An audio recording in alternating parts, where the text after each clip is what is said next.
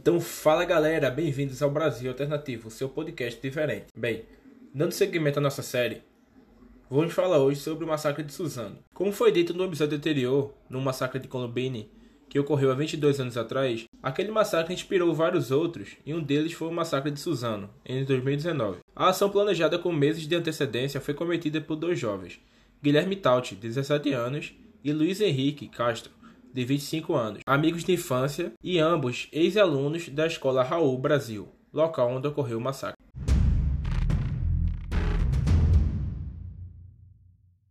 Guilherme era fruto de um breve relacionamento e foi criado pelos avós. Sua mãe passava boa parte do tempo na rua. Como muitos adolescentes, Guilherme ficava horas navegando na internet e jogando videogame. Ele tinha internet, TV a cabo, tinha tudo. A única coisa é que ele era pirado nesse bagulho de jogo de computador, disse a mãe citando que os dois eram distantes. Nosso relacionamento até que não era ruim, mas a gente quase nunca conversava, disse a mãe dele numa entrevista. Frequentadores assíduos do One House do bairro, os amigos iam no local pelo menos três vezes na semana. Eram fechados e se exaltavam durante as partidas, xingando alto. Um deles chamou a atenção dos funcionários quando foi visto com um pingente da suástica nazista do pescoço. O atentado pode ter sido planejado durante um ano e meio, Nesse período, a dupla assistiu vídeo de massacres nos Estados Unidos, pediu dicas e traçaram planos com o auxílio de usuários do Dogolochan, um fórum de propagação de ódio na internet. No espaço de disseminação de racismo, homofobia e violação dos direitos humanos, conversavam abertamente sobre os crimes e após o fim, membros da plataforma celebram o ato, Antes de sair de casa, Guilherme deixou uma foto queimada dos pais no chão. Luiz vivia na mesma rua, morava com os pais e os irmãos no fundo da casa. Os dois cometeram suicídio após a barbárie.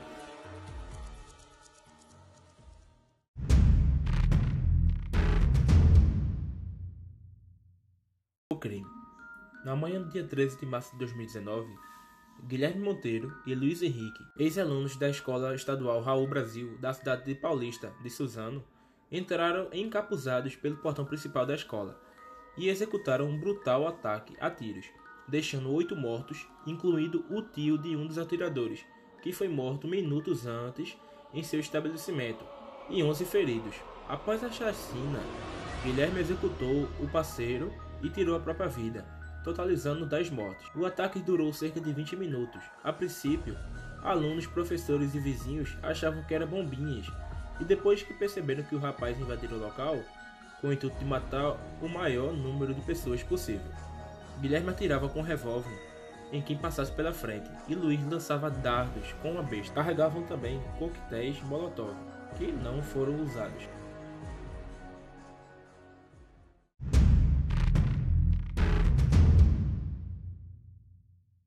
Segue a sequência dos fatos. Por volta das 9h34 da manhã, Guilherme posta foto cobrindo metade do rosto nas redes sociais, fazendo gestos ofensivos e de revólver na sua mão. Se apresenta como Guilherme Alan. Pouco depois, a dupla entra em uma locadora de veículos, onde atira no rosto de tórax de José Antônio de Moraes, tio de Guilherme. Roubam um ônibus branco e seguem para a escola.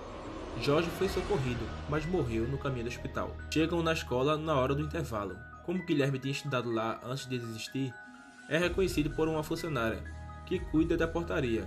Ele tinha dito que re queria renovar a matrícula. 25 segundos depois, a câmera de segurança mostra a fuga de vários alunos que saíram pelo portão e pularam o muro, os muros de 2 metros.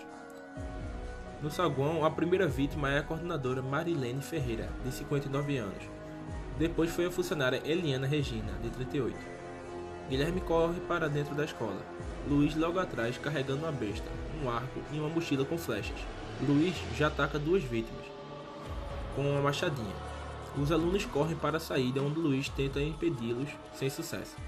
A dupla vai para o pátio, mas retornam ao perceber que muitos alunos se trancaram no centro de línguas.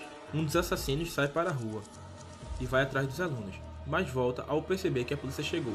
Guilherme, ao saber que está encurralado, executa o amigo e comete suicídio logo em seguida.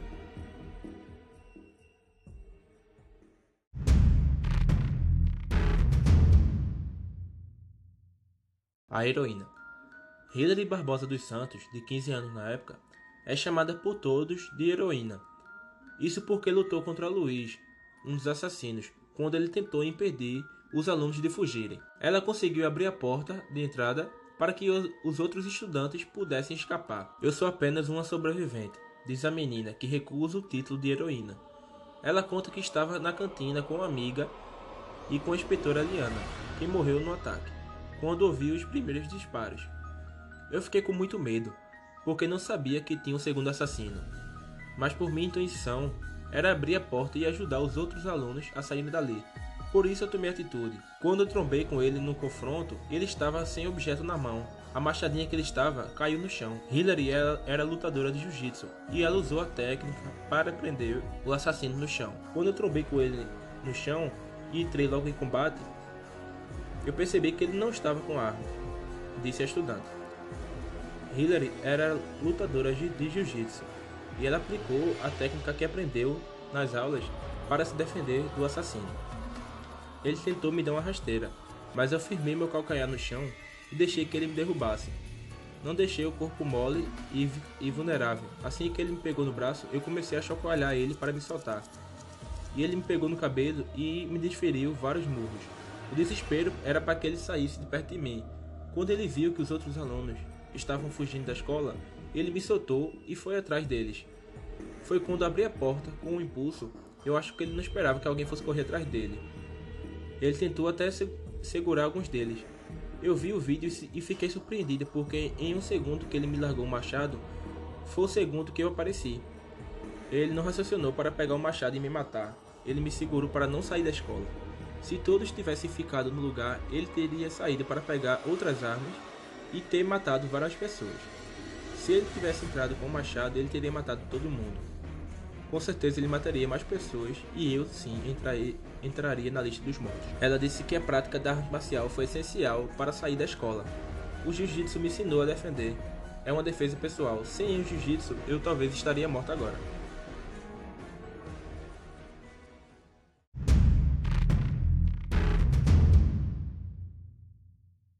Com a investigação, foi levantado que Guilherme sofria bullying e abandonou os estudos antes de concluir o ensino médio.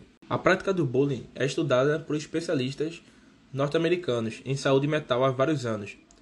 O psiquiatra Timothy Bradton, que tratou de alguns adolescentes que sobreviveram ao massacre de Columbine, apresentou um ensaio sobre 66 ataques.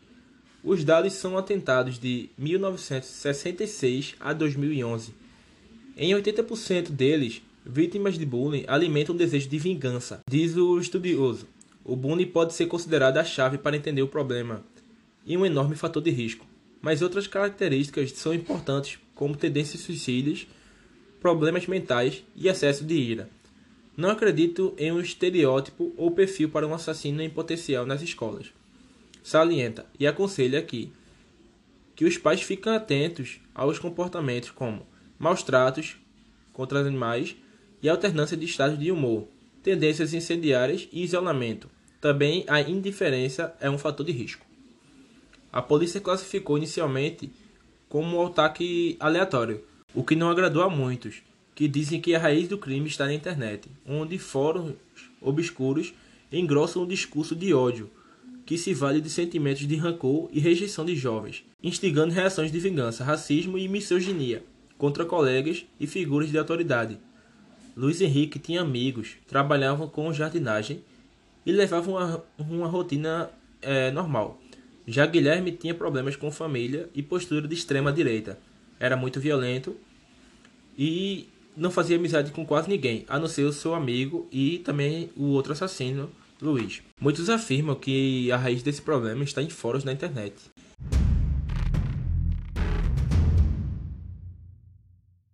Para auxiliar os parentes dos estudantes e das funcionárias mortas, o governador João Dória determinou o pagamento de uma indenização no valor de 100 mil reais.